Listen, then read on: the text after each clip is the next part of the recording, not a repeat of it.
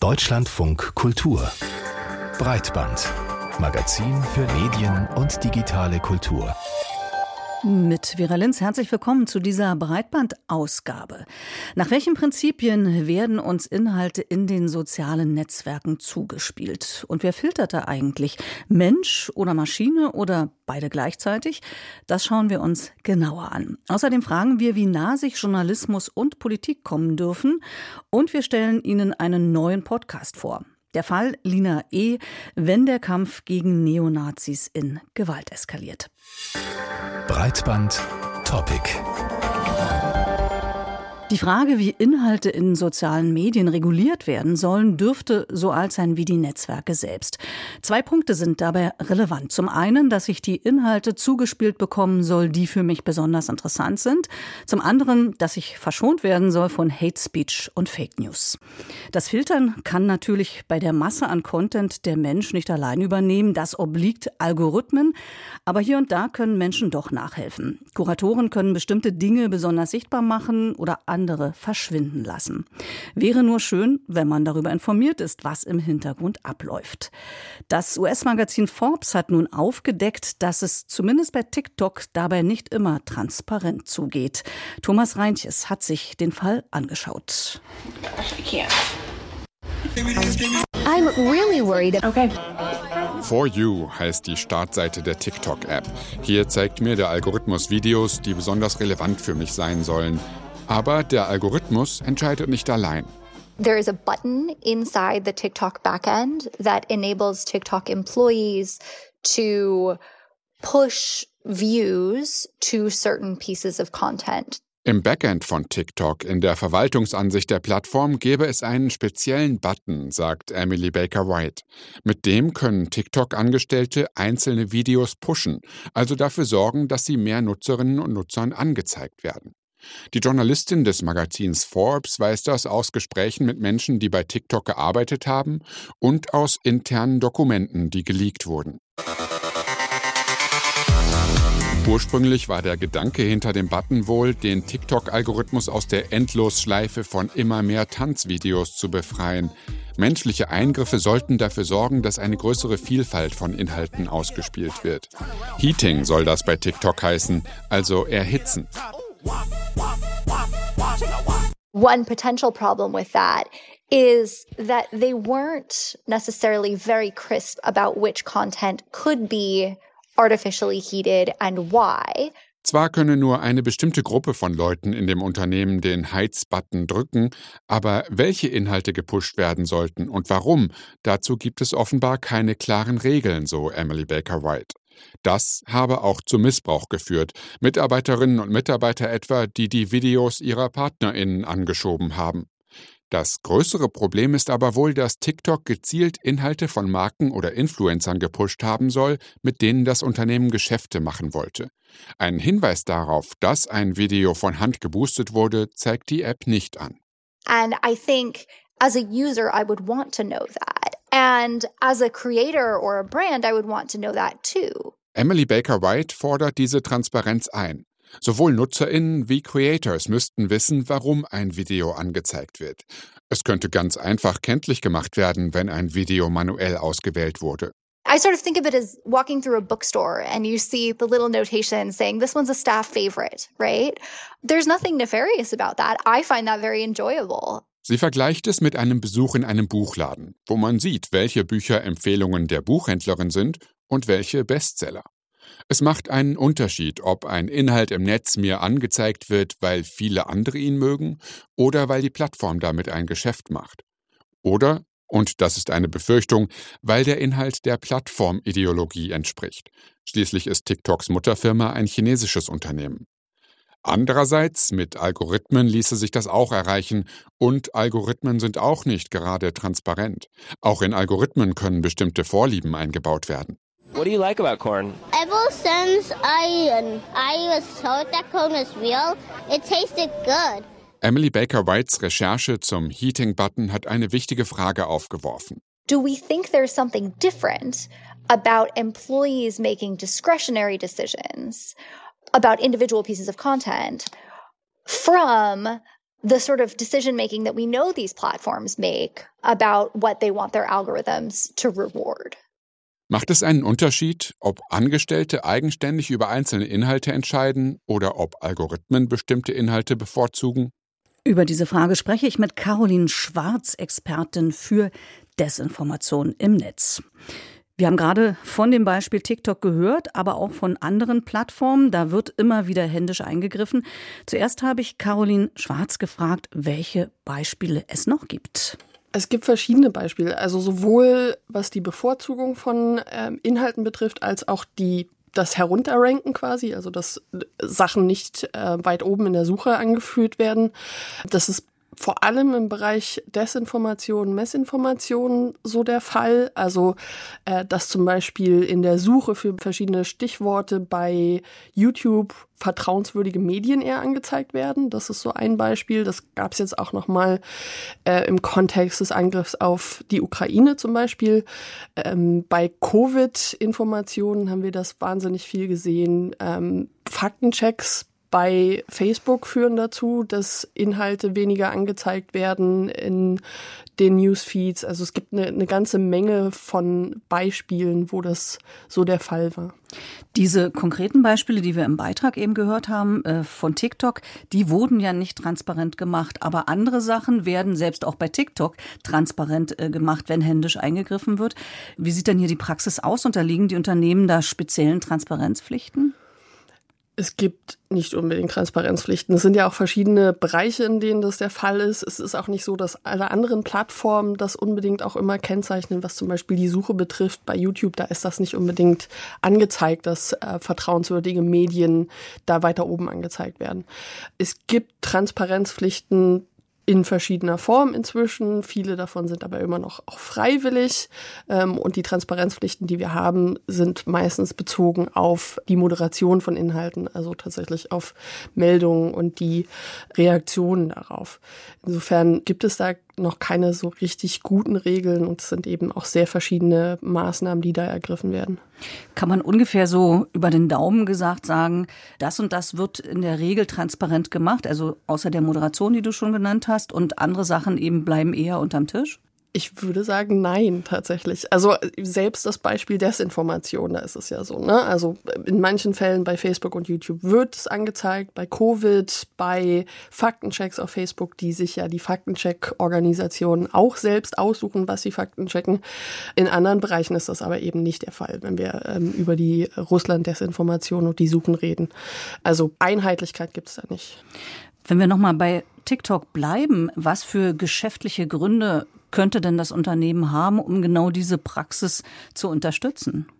Einmal kann das natürlich genutzt werden, um Werbegelder zu generieren, andererseits um eben einflussreiche Influencer oder Influencerinnen auf die Plattform zu bringen, denen dann versprochen wird, dass deren Inhalte gepusht werden, ohne dass es notwendigerweise guter Content sein muss. Und das zu versprechen, ist natürlich fragwürdig in äh, gewisser Weise.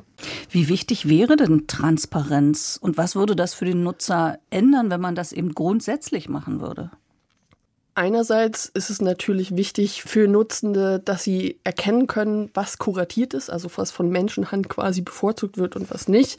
Ähm, das ist ein wichtiger Punkt. Wahrscheinlich gibt es Bedenken, dass ähm, Content anders wahrgenommen wird, wenn da so ein Label dran steckt. Nichtsdestotrotz ist es aber wichtig, a, zu kennzeichnen, was wird von ähm, Menschen bei den Plattformen kuratiert und was sind die Regeln dafür. Was mir auch auffällt in diesem Fall ist, dass die Aufregung eigentlich darüber sehr gering ist. Also offenbar äh, scheint es kaum jemand zu stören, dass da manipuliert wird. Ich glaube, das hat verschiedene Gründe. Wir haben äh, verschiedene andere TikTok-Stories gehabt in der früheren Vergangenheit zum Thema Journalistinnen, deren Aufenthalt quasi nachverfolgt wurde. Ich glaube, es ist auch so, dass TikTok nicht unbedingt verstanden wird von Menschen, die Politik machen oder auch Menschen, die Journalismus machen. Ähm, es ist eben eine, eine, sehr junge Zielgruppe. Es ist schwierig zu recherchieren auf der Plattform, weil es eben sehr personalisiert ist und darauf eingelegt wird. Und ähm, es gibt natürlich auch immer wieder die Diskussion zu TikTok, was äh, die, die Connection zu China betrifft und was eben mit den Daten passiert. Also es gibt, glaube ich, verschiedene Gründe, warum das jetzt so ist. Es ist ja eigentlich auch grundsätzlich nichts Ehrenrühriges zu sagen, wir kuratieren, denn man kann doch nicht wirklich davon ausgehen, oder es wäre doch nicht wirklich realistisch, dass, wenn ich alles nur von Algorithmen entscheiden lasse, dass es das dann besser machen würde, oder? Nee, ich glaube, wir müssen uns äh, grundsätzlich davon verabschieden, dass Algorithmen irgendwas Demokratisierendes haben per se. Also wir wissen, dass äh, bei den meisten Plattformen, wo durch Algorithmen kuratiert wird, auch Wert darauf gelegt wird, dass die Nutzenden auf der Plattform bleiben. Das heißt, dass Inhalte, die emotionalisieren, ob gut oder schlecht, eben auch oft bevorzugt werden und dass das natürlich auch von Akteuren genutzt wird, die jetzt nicht nur Gutes im Sinn haben.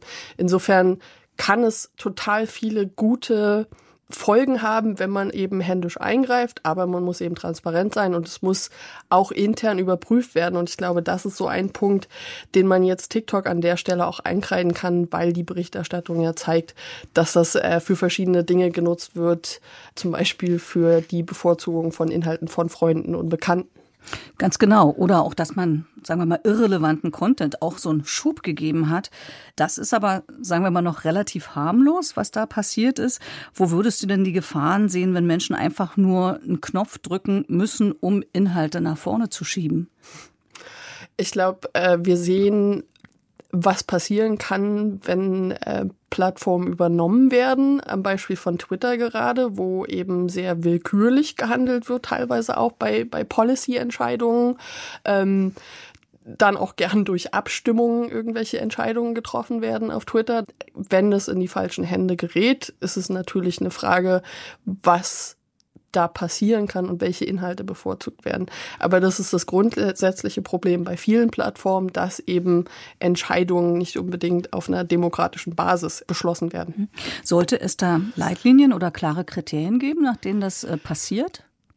Es sollte ganz klar ähm, klare Kriterien geben. Es sollte vor allem die Transparenz geben, äh, die Regeln festlegt für die ähm, Bevorzugung von Inhalten, die auch transparent sind und eben transparente Auswertungen von Inhalten im Nachhinein.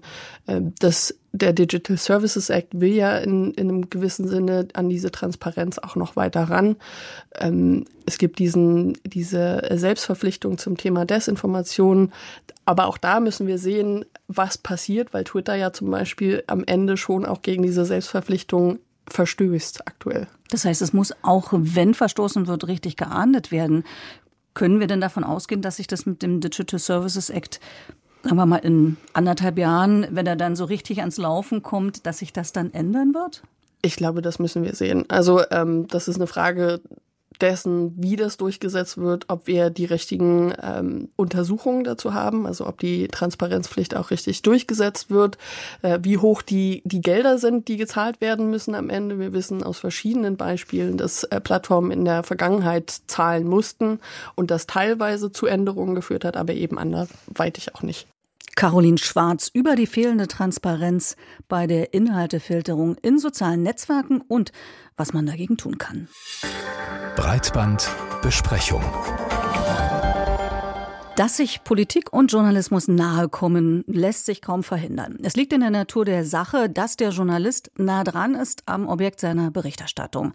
Hörerinnen und Leserinnen müssen einfach darauf vertrauen, dass der Journalist seine Unabhängigkeit wahrt. Immer wieder mal passiert es aber, dass dieses Vertrauen enttäuscht wird. Genau darum geht es in dem Fall eines Interviews, das die ehemalige ARD-Journalistin Linda Zerwakis mit Bundeskanzler Olaf Scholz im Sommer letzten Jahres auf der Digitalkonferenz Republika geführt hat.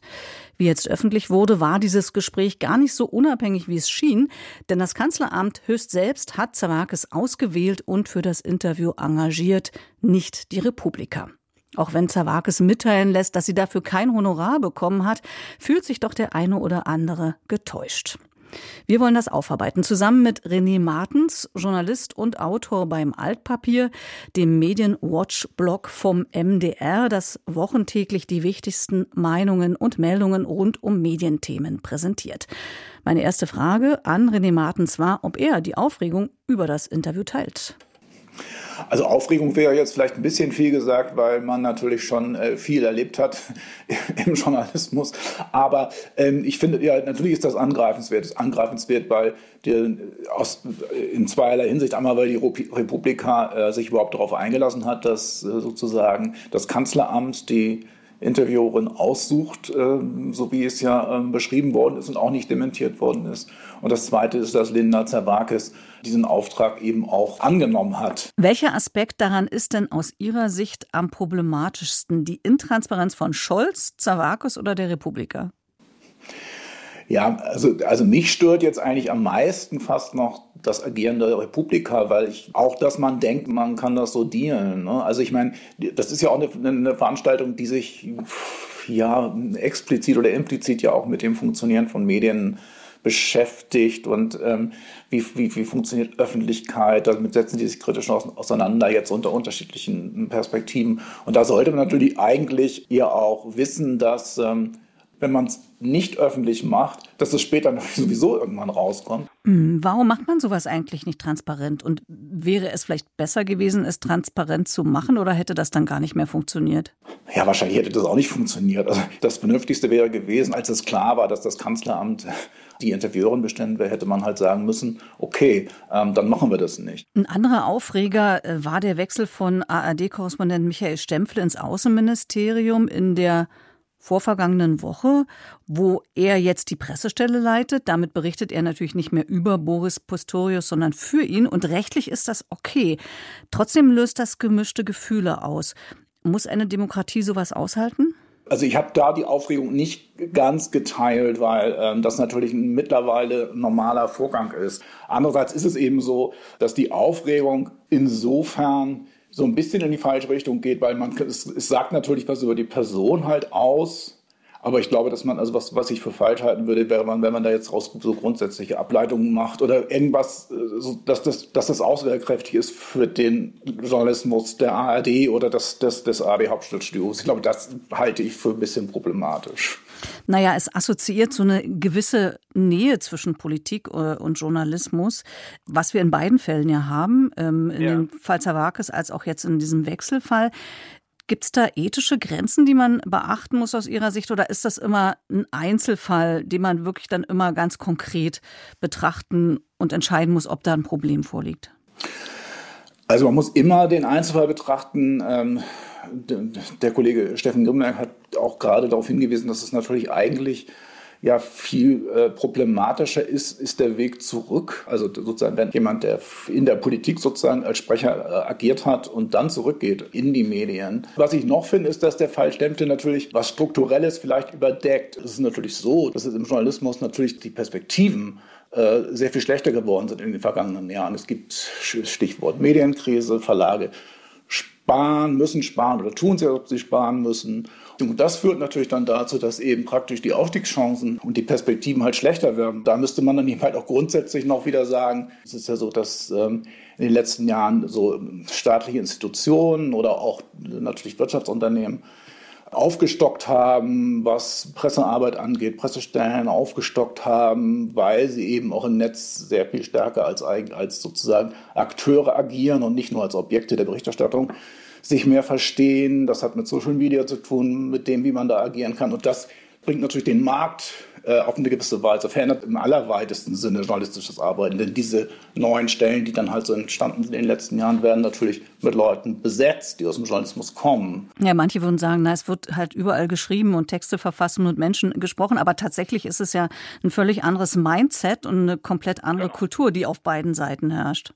Ja, eben. Also insofern ist das schon ein Seitenwechsel. Was, was ich auch noch interessant finde, ist ähm, sozusagen der Sonderfall ähm, des öffentlich-rechtlichen Systems. Bei vielen Landesrundfunkanstalten der ARD oder bei, bei einigen weiß ich das, ist es üblich, dass eben Leute aus dem redaktionellen herauskommen äh, oder aus dem redaktionellen dann zumindest für eine kurze Zeit wechseln in eine Sprecherposition.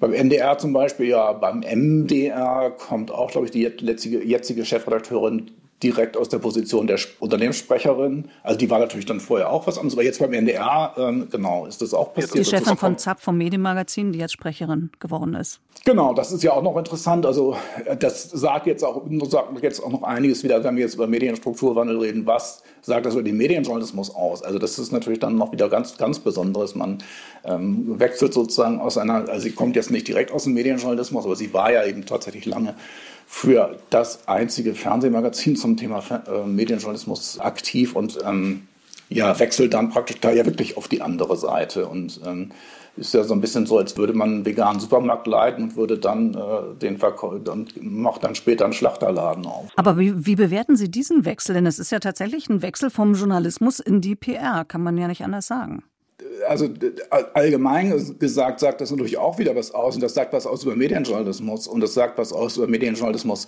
in den öffentlich-rechtlichen Anstalten, weil es gibt natürlich dann, also wo soll man denn, wenn man sozusagen eine Leitungsfunktion bei ZAP hatte, sie hat jetzt zwischendurch so was anderes gemacht, äh, wohin kann man dann noch aufsteigen? Also es gibt sozusagen ja so wenig Möglichkeiten, medienjournalistisch zu agieren ähm, über, einen, über einen längeren Zeitraum. Es gibt da, es gibt da in dem Sinne keine, keine Karriereschrittsoptionen, also wenige jedenfalls. Das ist natürlich auch ein Problem. Also ich würde das, ähm, auch wenn ich das vorhin gesagt habe mit veganen Supermarkt und Schlachterei, also ich würde da auch gar keinen Vorwurf formulieren. Ich würde es eher umdrehen und sagen, man muss von den öffentlich-rechtlichen Anstalten einfach auch fordern, dass Leuten, die Medienjournalismus machen, auch äh, eine Perspektive bekommen, äh, das auch über einen längeren Zeitraum machen zu können. Ich würde nochmal ähm, zurückkommen auf unseren Ausgangspunkt, auf diesen Aspekt, äh, wenn äh, ModeratorInnen von äh, Parteien, von der Politik angefragt werden, Moderationen zu übernehmen. Äh, das passiert ja immer wieder, nicht nur Linda Zawakis. Im Falle von Sherry Reeves zum Beispiel ähm, äh, hat Friedrich Merz offenbar angefragt, denn mit ihm macht sie einen Podcast.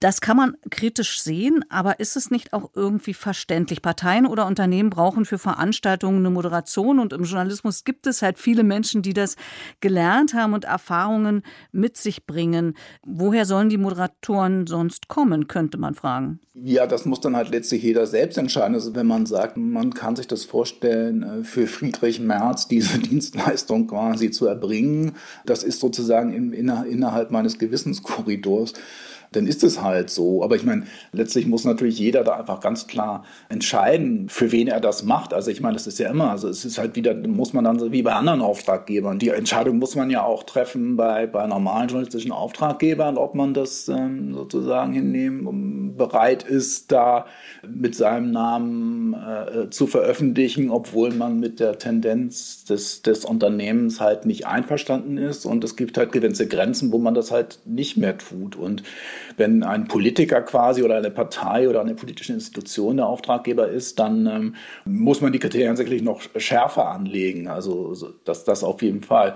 Äh, können diese Beispiele den Journalismus äh, beschädigen? Denn ich sag mal, der in Anführung normale äh, Hörer, Hörerin, äh, Nutzer wird sich kaum die Mühe machen, in äh, sozusagen den Gewissenskonflikt und die Gewissensverarbeitung äh, des einzelnen Journalisten reinzuschauen. Deshalb muss man, glaube ich, so differenziert wie möglich ähm, auch darüber berichten wie gesagt, man, man sollte eben sich so das machen, dann haben Journalisten ja auch jetzt ganz gern gemacht, dann, dass man dann sagt, ja, die ist ja sowieso regierungsnah das ist dann, sind dann ja auch immer so Bauchgefühle, die dann da halt reinspielen. Und dass das sozusagen normaler Hörer oder Zuschauer die hat, ist natürlich nicht unverständlich, aber, aber Journalisten sollten natürlich schon dann, wenn sie über sowas berichten, dann eben auch tatsächlich sich relativ genau den Einzelfall angucken und jetzt nicht zu Verallgemeinerungen neigen, ähm, was die Branche angeht. Also jenseits eben dessen, dass es natürlich strukturelle Symptome natürlich auf einer allgemeinen Ebene halt reden kann. Fazit von René Martens, Journalist und Autor beim Altpapier. Bitte differenziert auf den Einzelfall schauen und die Strukturen in den Blick nehmen. Herzlichen Dank für das Gespräch. Breitband. Podcast-Kritik. Eigentlich wurde für dieses Frühjahr ein Urteil erwartet im Fall Lina E. Doch wieder einmal wurde der Prozess verlängert bis Ende Mai nun. Auch weil die Verteidigung einige Beweise, die von der Staatsanwaltschaft eingebracht wurden, anzweifelt. Die aus Leipzig stammende Lina E. soll Kopf einer linksextremen Gruppe sein, die mindestens sechs gezielte und gewaltsame Angriffe auf Neonazis verübt haben soll. Zwei Jahre lang wird nun schon über ihre Schuld und Unschuld vor Gericht gestritten. Die Leipziger Volkszeitung und das Redaktionsnetzwerk Deutschland beschäftigen sich jetzt in einer fünfteiligen Podcast-Serie mit dem Fall. Carina Schröder hat die ersten drei Folgen von Der Fall Lina E., wenn der Kampf gegen Neonazis in Gewalt eskaliert, angehört. In den Medien wird der Fall Lina E. ausführlich thematisiert. Vor allem die kontinuierliche Berichterstattung der Leipziger Volkszeitung sticht da positiv heraus. Welchen Mehrwert kann da der Podcast noch bieten? Was also steckt hinter den Angriffen? Und welche Folgen haben sie wirklich für unsere Gesellschaft?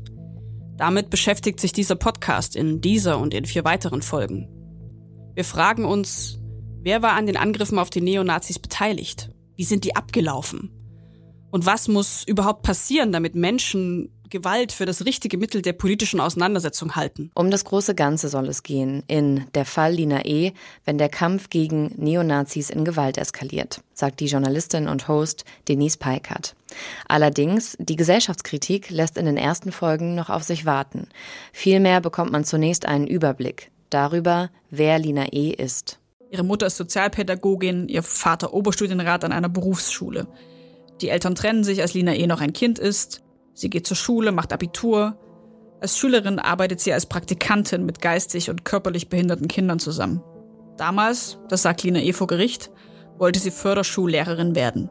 Später, nach dem Abitur, zieht sie nach Leipzig und beginnt in der nahegelegenen Stadt Halle Erziehungswissenschaften zu studieren. Selbst zu Wort kommt Lina E. in dem Podcast bislang nicht. Leider. Im Mittelpunkt der Folge 2 stehen jene, die angegriffen wurden, die Neonazis und die Frage, nach welchen Erwägungen sie ausgesucht wurden. Auch hier mehr ein Darüber als ein Miteinander reden. Doch die linke Szene ist da auch sehr verschlossen, was vor allem in Folge 3 nochmal ganz deutlich wird, wenn es um das, sagen wir mal, komplizierte Verhältnis zwischen Polizei und linker Szene geht, vor allem in Sachsen. Aber ist dieses Misstrauen zwischen Polizei und Linken nicht auch ein Problem, wenn es darum geht, linksextreme Straftaten zu ermitteln? Können Polizisten, die auf Demos als Bullenschweine beschimpft werden, in diesem Bereich unvoreingenommen ermitteln? Andererseits, warum sollten linke Aktivisten, die auf diesen Demos oft hart von der Polizei angefasst werden, deren Arbeit unterstützen? Dieses ständige Abwägen. Was ist falsch? Was richtig? Wer hat Recht? Wem wird Unrecht getan? Darin liegt eine der großen Stärken des Podcasts. Doch Denise Peikert trifft kein finales Urteil. Das überlässt sie den Hörenden selbst. Lina E. hat zum Beispiel in ihrem Studium politische Arbeiten geschrieben. In ihrer Bachelorarbeit ging es um den NSU, also jene Neonazi-Gruppe, die zwischen 2000 und 2006 aus rassistischen Motiven Menschen getötet hat. Hat der Terror der Neonazis Lina E. politisiert? Für die Polizei ist die Bachelorarbeit von Lina E. ein Hinweis darauf, dass es so gewesen sein könnte. Nur in kleinen Momenten kann sich auch Journalistin Denise Peikert eine persönliche Note nicht verkneifen. Zum Glück, bitte mehr davon. Und Dirk Münster? Das ist der Mann, der die Ermittlungen zu Lina E. und ihrer mutmaßlichen Bande verantwortet hat. Richtig. Wir werden gleich hören, dass Dirk Münster Polizist ist. Er spricht, naja, für den Laien etwas kompliziert und umständlich. Jedenfalls, wenn das Mikrofon an ist.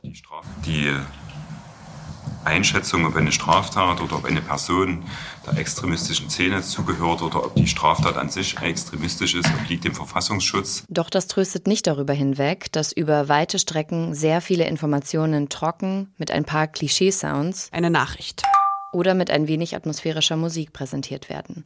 Und im Gegenzug gibt es kaum Pausen, keine Zeit mal durchzuatmen in den knapp 30-minütigen Folgen. Auch Originalaussagen von anderen Expertinnen oder Journalistinnen bleiben eine Seltenheit und kommen dazu bislang fast immer aus dem Umfeld der Partei Die Linke. Über das Graffiti spreche ich mit Katrin Naczynski. Auch mit ihr bin ich in der Stadt unterwegs. Und auch sie arbeitet für die Partei Die Linke in Thüringen.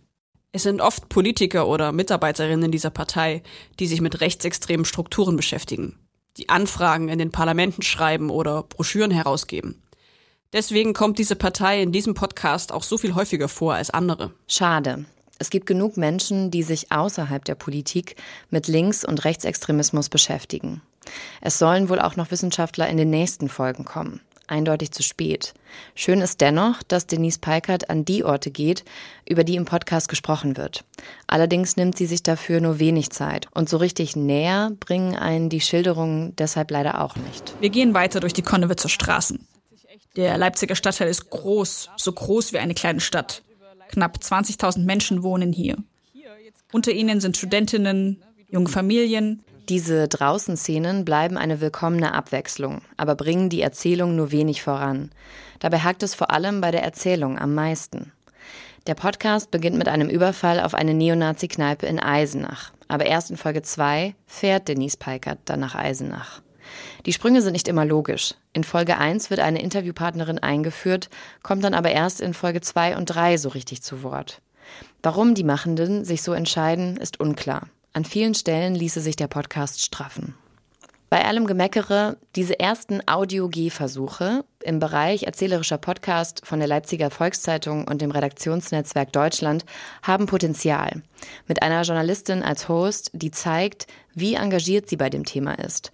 Und das macht Lust, noch mehr Recherchen aus dieser lokalen Redaktion zu hören. Allein deshalb lohnt es sich schon, reinzuhören. Die Podcast-Kritik von Carina Schröder, heute ausnahmsweise eingesprochen von unserer Kollegin Pia Behme. Danke dafür. Hier nochmal der Titel, der Fall Lina E., wenn der Kampf gegen Neonazis in Gewalt eskaliert. Trotz aller Kritik würde ich sagen, doch eine Hörempfehlung. Das war's für heute von Breitband. Wir freuen uns über gute Bewertungen auf den Plattformen und über Empfehlungen. Mein Name ist Vera Linz. Machen Sie's gut.